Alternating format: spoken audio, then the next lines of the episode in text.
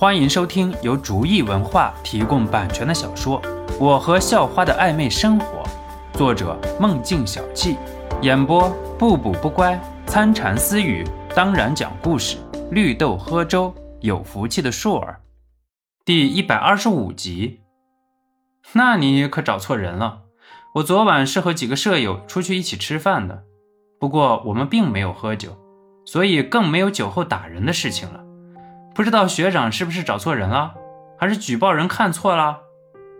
肖诺不相信是被人看错了，一定是冯华飞。不过既然人家来讲理，那自己也不能不讲理。也有可能是别人看错了吧？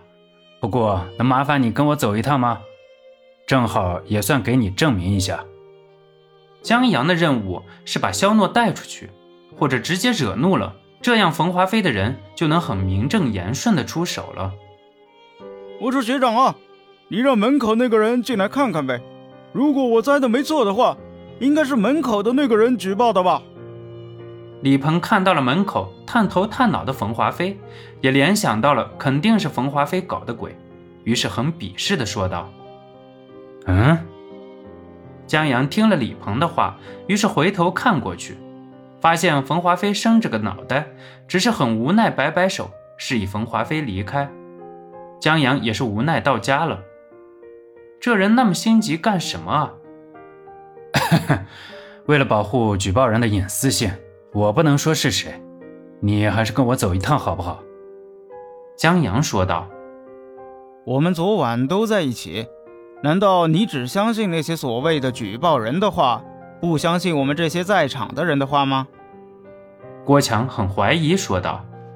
郭强比起李鹏，明显有脑子多了。李鹏虽然知道了问题在哪儿，可是不知道该怎么处理。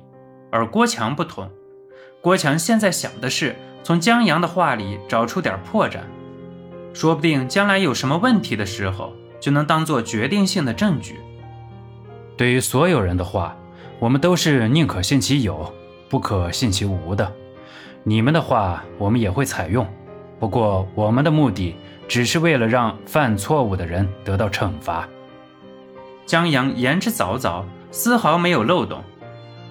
既然这位学长都这样说了，那我要是不去的话，那岂不是说我心虚了？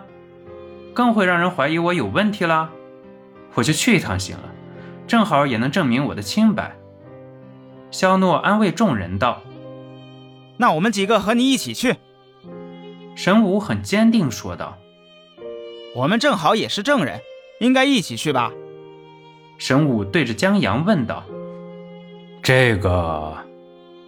江阳没想到还能出这么一出，这事情江阳还没有见过的。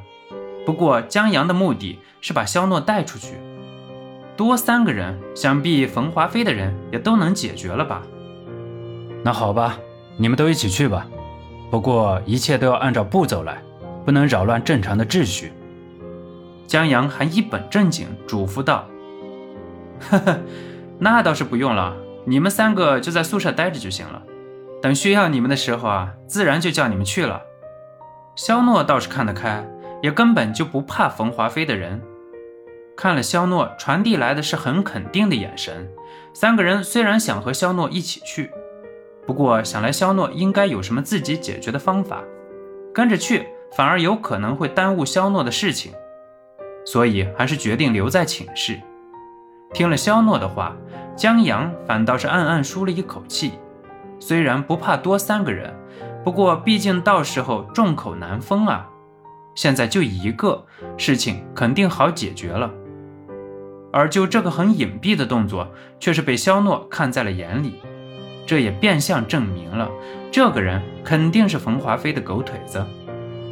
看到肖诺被带了出来，冯华飞也是让自己的人赶紧躲起来，然后在后面远远尾随着。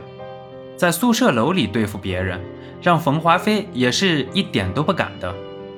不过，如果到了平时几乎没人的操场上，那可就不一样了。看了冯华飞一副想要偷鸡的样子。